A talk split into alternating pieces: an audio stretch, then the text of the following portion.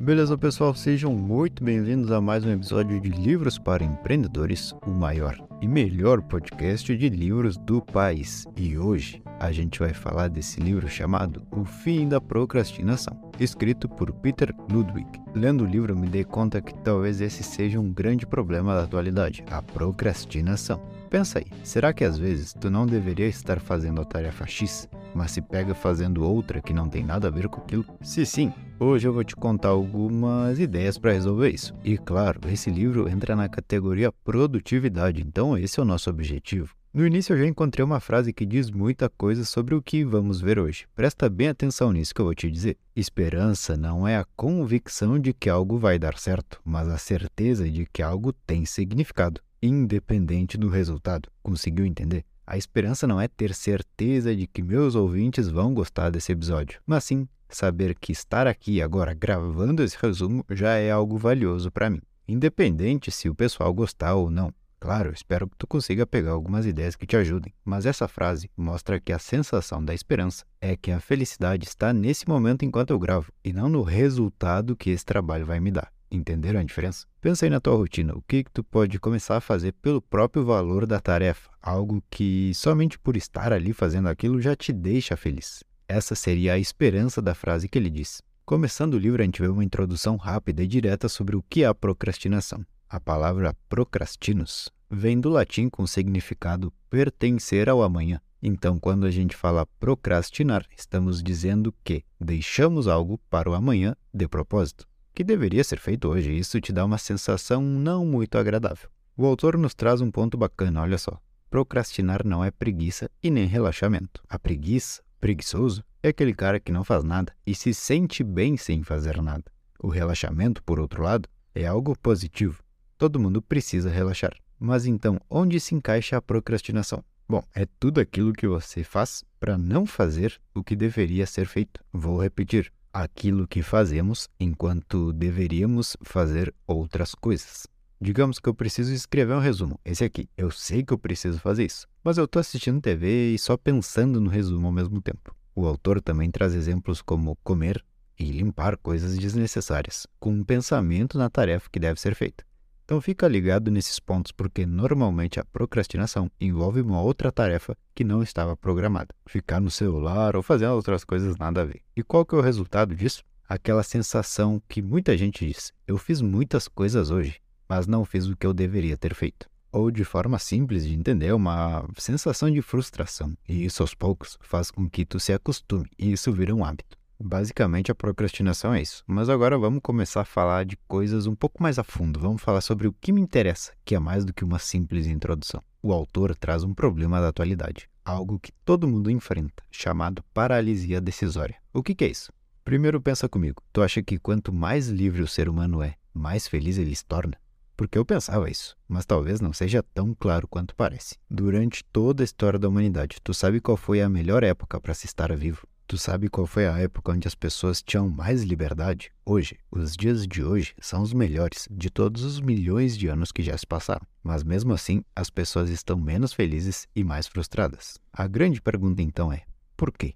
Vem comigo que eu te explico. Vamos supor que eu te digo o seguinte: Parabéns, fiz um sorteio entre meus ouvintes e tu ganhou uma viagem. Eu vou te dizer alguns destinos para que tu escolha. Com tudo pago, não precisa se preocupar com nada. É só escolher entre Roma, Paris, Lisboa, Londres, Berlim, Miami, Nova York, Sydney, Cancún, Punta Cana, Buenos Aires, Lima, Los Angeles, Barcelona, Madrid, Milão ou Vancouver. Qual seria a tua escolha? Nessa hora, acontece algo que o autor nos diz ser o grande problema da atualidade: a paralisia decisória. Tu não sabe qual escolher. Tu fica com medo de decidir errado. Tu fica pensando em todas as opções e tu não decide agora. Tu precisa pensar mais. E claro, acabei de te criar um problema. Tomar essa decisão e não conseguir decidir isso rápido te preocupa. Olha que fácil seria a seguinte pergunta: O que, que tu prefere, Los Angeles ou Paris? Pronto, não seria uma decisão muito mais fácil. Onde eu quero chegar com isso? Hoje em dia, para qualquer coisa, temos milhões de opções. E é difícil decidir. Tu quer ter a certeza de que fez a melhor escolha. E como tu tem medo de decidir, acontece essa paralisia decisória. Tu deixa para decidir depois. E essa sensação, esse dever de escolher, vai te frustrando e preocupando. E o que, que isso tem a ver com a procrastinação? Tudo. Às vezes tu acha que ser produtivo é algo físico e concreto. Eu tenho que ir treinar. Fui ou não? Tenho que arrumar a minha casa. Arrumei ou não? Mas existe também a procrastinação na hora de tomar decisões por excesso de informação. Esse é o grande problema. Se tu parar e analisar o mundo atual, essa é a sensação que predomina. Medo de decidir errado. Então é melhor não decidir. Mas sem decidir, tu fica preocupado. E assim vai o ciclo das coisas. Beleza, Thomas. Entendi os problemas da atualidade. Entendi o que é a procrastinação. Mas fala aí como eu posso resolver isso. Ótimo, vamos lá. O primeiro passo no caminho correto é ter uma visão pessoal. Ele diz que quando você cria isso, se torna um imã de bons acontecimentos e produtividade. O que, que seria uma visão pessoal? Bom, é como tu quer ser no futuro, é como tu se visualiza. A gente já falou algumas vezes sobre isso aqui no canal, mas basicamente devemos ter uma imagem nossa na nossa mente onde eu consigo me ver no futuro, de forma física, emocional, financeira e tudo mais. Olhando para essa versão todos os dias, como se fosse um hábito mesmo. Quando sabemos como eu quero ser, acaba se tornando um pouco mais fácil de tomar decisões. E se a gente pegar um pouco no assunto do poder do pensamento, sabemos que tudo aquilo que é pensado repetidamente tende a se tornar real. Pensa aí todos os dias que tu tá doente, que tu é fraco, que a vida é difícil. Agora espera para ver o que acontece. Outro exemplo, pensa todos os dias que tu é forte, inteligente a vida é divertida. Agora olha a diferença. Essa visão, pessoal, é uma sequência de imagens que se deve passar na tua mente sempre, para assim facilitar um pouco tuas decisões diárias com uma simples pergunta. Isso me aproxima de quem eu quero me tornar? E pronto, a resposta é sim ou não. Às vezes, é somente isso que falta para a pessoa, visualizar onde ela quer chegar. Pode ser que a ideia de estar perdido, entre aspas, seja porque tu olha para todos os meios, mas para nenhum destino. Quando a gente tem que fazer o contrário, na verdade. Primeiro, definir o destino. Quero chegar aqui, quero ser assim, e pronto. Depois, escolher os caminhos que te levam até lá.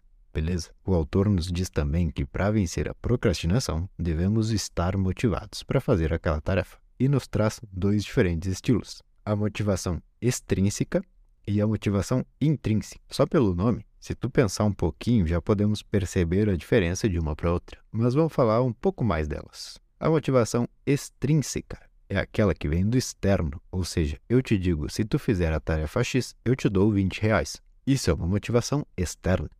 A motivação intrínseca é quando essa vontade surge em ti mesmo. Quando tu diz, por exemplo, Vou trabalhar até poder comprar aquele carro. Ou seja, tu mesmo se coloca tuas metas. Mas qual o problema aqui? O que, que essas duas motivações têm de falha? Bom, a tua felicidade. Vem comigo, presta atenção. Na motivação extrínseca, partimos do ponto em que tu não gosta ou não quer fazer determinada tarefa. Por isso, é necessário um fator externo para estimular o teu trabalho, como por exemplo, meus 20 reais. E o que acontece? Dependendo da tarefa e das dificuldades que tu vai encontrar ali, tu vai começar a questionar se realmente esses 20 reais, eu quero esses 20 reais, eu preciso desses 20 reais, porque a tarefa tu não quer fazê-la, é óbvio, tu não gosta daquilo, mas agora já ficou tão chato que até a recompensa é uma dúvida. Tu começa a colocar na balança e todos esses pensamentos mais atrapalham e te afastam do objetivo do que colaboram. Então anota aí, motivação externa não funciona. E a interna? Por que não funciona também? Ótimo. Olha só o que eu vou te mostrar. Não importa o que acontece na tua vida, o nível de felicidade sempre volta ao normal. Isso se chama adaptação hedônica, ou seja, se tu realizou teu maior sonho ou passou pelo teu pior pesadelo, depois de algum tempo, teu humor volta ao normal. E o que, que isso tem a ver com motivação? Que se tu viver de meta em meta, tu vai estar tá vivendo como se fosse um macaco, de galho em galho, sempre pulando para o próximo, sempre colocando a tua felicidade lá na frente, porque tu conquista teu carro, mas depois se acostuma com ele. E aí tu quer outro carro, conquista, se acostuma, e assim vai. Então, essa motivação intrínseca por metas e objetivos também não te torna feliz 100%. Mas, Thomas, então seremos sempre infelizes? Sim, tô brincando, claro que não. É aí que entra o terceiro tipo de motivação que ele chama de jornada. E para isso a gente tem que juntar algumas peças do nosso quebra-cabeça aqui. Mais uma vez, presta atenção. Lembra que falamos da visão pessoal? Então, como tu se vê? O que essa pessoa deve fazer no dia a dia dela. Beleza, agora traz isso para a tua realidade. O meu eu do futuro é forte e tem um excelente estado atlético, então quer dizer que ele treina todos os dias. Eu tenho que incluir isso na minha rotina. Meu eu do futuro aparenta estar limpo, me dá um ar de higiene, beleza? Então estarei me cuidando para estar sempre em forma, com roupas do meu tamanho e limpo. Isso tem que estar na minha rotina. Meu eu do futuro tem uma postura confiante. Eu vejo que ele está sempre sorrindo e ajuda as pessoas que estão ao redor dele. Então, beleza, eu tenho que começar a treinar mais essa parte do carisma, tenho que cuidar o meu tom de voz, tenho que começar a falar de uma forma melhor e por aí vai. Nesse exato momento, o que, que eu estou fazendo? Estou trazendo meu eu do futuro para o presente. Essa pessoa que eu quero ser um dia lá na frente, eu estou sendo agora nesse momento. E o que, que isso tem a ver com motivação? Essa é a energia, essa é a mágica, digamos assim. Eu me sinto bem, me sinto incrível, tenho clareza nas minhas decisões, eu sou quem eu quero ser. Isso é a motivação na jornada. Eu estou motivado pelo meu dia de hoje e ele sempre se repete. Meu treino que eu faço de manhã me dá muita energia. Essa sensação que eu tenho de estar limpo me dá muita energia. Meu trabalho está me dando energia. Eu estou vivendo o que eu sempre quis viver. Um indicador para medir isso, o autor nos traz como marcos. Definir pequenas metas, não aquelas grandes como comprar uma casa, mas pequenas metas que confirmam que o seu caminho, a sua jornada está na direção que você gostaria de estar. Quero ser forte, mas não vou na academia. Aí tem um erro. Qual marco eu posso definir? Nessa semana eu irei todos os dias com ou sem vontade de treinar. Ótimo. Sexta-feira tu vai estar orgulhoso de ti mesmo. Isso são os pequenos marcos que te aproximam da tua visão pessoal. Nessa semana eu vou conseguir tantos clientes fazendo X, Y ou Z. Ótimo, isso é um marco. Lembram do resumo que gravei uma vez do livro O Ano de 12 Semanas?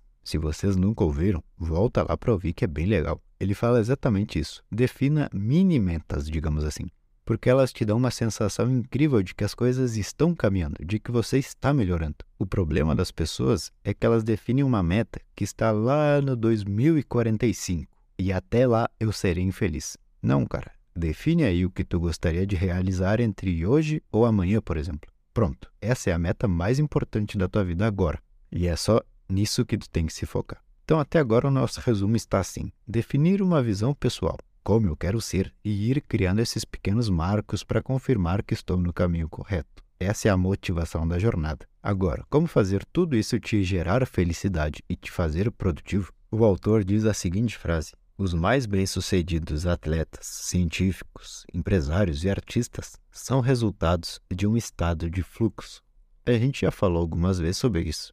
É o melhor que pode acontecer é quando tu está dentro de algo que te desafia e tu tem o foco para resolver aquilo com criatividade e excelência. Como o autor diz, tu nem percebe o tempo passar. E qual que é a mágica aqui? Existe algo chamado dopamina. É o hormônio da felicidade. Tu só é feliz quando tu tem essa dopamina. E o que, que acontece aqui com essa ideia do estado de fluxo? O seguinte, imagina um gráfico que mede os níveis de dopamina. Quando a gente fala em alegria, a gente está falando de um pico. Tudo normal e aí chega alguém com uma boa notícia. Tu fica alegre.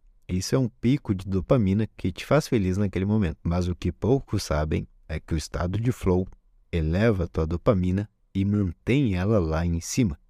Por isso não nos damos conta do tempo passar. Por isso que tu se torna mais produtivo e criativo assim rápido. Porque tu entrou na tarefa, sabe que ela está alinhada com a tua visão, sabe que faz parte de um marco e tu acaba de entrar nesse estado. Isso te faz feliz. Podemos resumir tudo com a ideia de gostar do que se faz, mas essa ideia é muito bonita e ampla. Vocês sabem que eu gosto de dizer somente aquilo que faz sentido, então pensa comigo. Todos os dias eu entro em um estado de fluxo, o flow, como eu digo. Estou todos os dias percebendo um progresso. Me sinto bem porque eu vejo que eu estou me tornando quem eu quero me tornar. Isso é uma rotina que pode te fazer feliz todos os dias. É muito fácil dizer, faça o que gosta, mas esses três pontos têm que estar aí no meio incluídos. E eles são complementares, não faz sentido ter um só. Imagina, eu entro no estado de flow, atinjo meus marcos, mas não sei para onde eu estou indo. Ou eu sei para onde eu vou, sei quais são meus objetivos da semana, mas não realizo nenhum. Então percebe que esses três pontos são importantíssimos. E bom, depois dessa ideia também destaquei algo sobre a disciplina para vocês, porque se realmente a gente não entende isso aqui, tudo pode ir por água abaixo. A disciplina é o seguinte: imagina um elefante muito grande, muito pesado, selvagem. Agora, em cima desse elefante, tem um cara bem magrinho, pequenininho, que está tentando dominar ele. Por que, que o autor nos traz essa imagem? Porque, bom, todo ser humano é assim. O elefante são nossas emoções. E o cara ali em cima, coitadinho, é a nossa razão. O truque da disciplina está nessa palavra que o livro nos mostra chamada autorregulação. O que, que seria isso? Bom, As emoções, pessoal, não, é, não são algo negativo, bem pelo contrário. Ele nos ajuda a tomar decisões até que quase por instinto. Ele nos dá bons sinais. Porém, existem armadilhas aí. O ideal é que tu seja consciente do que tu sente e ter controle sobre isso. Em outras palavras, não se deixar levar pelas emoções.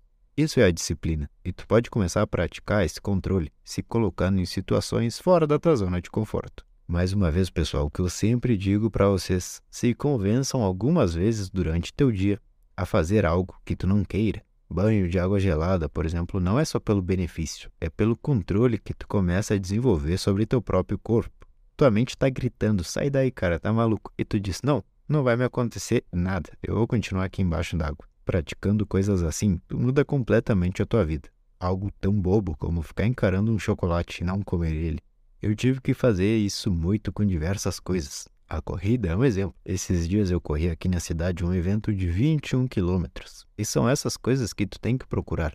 A sensação de desespero do teu corpo. Todos os alertas disparando, implorando para que tu pare. Esse é o momento. Exatamente nesse instante em que tu tem que dizer: Estou me treinando, preciso me controlar. E esse tipo de pensamento. É impressionante. Parece que depois de algumas vezes fazendo isso, tu percebe que pode muito mais do que está sendo feito. Tu começa a acordar com vontade de enfrentar o dia, com vontade de resolver coisas, criar novas relações, desenvolver habilidades. Mas para isso tu tem que começar a controlar esse elefante aos poucos, senão tu vai ser um escravo dele pro resto da vida. A disciplina é algo treinável. Começa com testes pequenos, agora mesmo. Pega um copo de coca com gelo e fica segurando ele, mas saiba, eu não vou te tomar.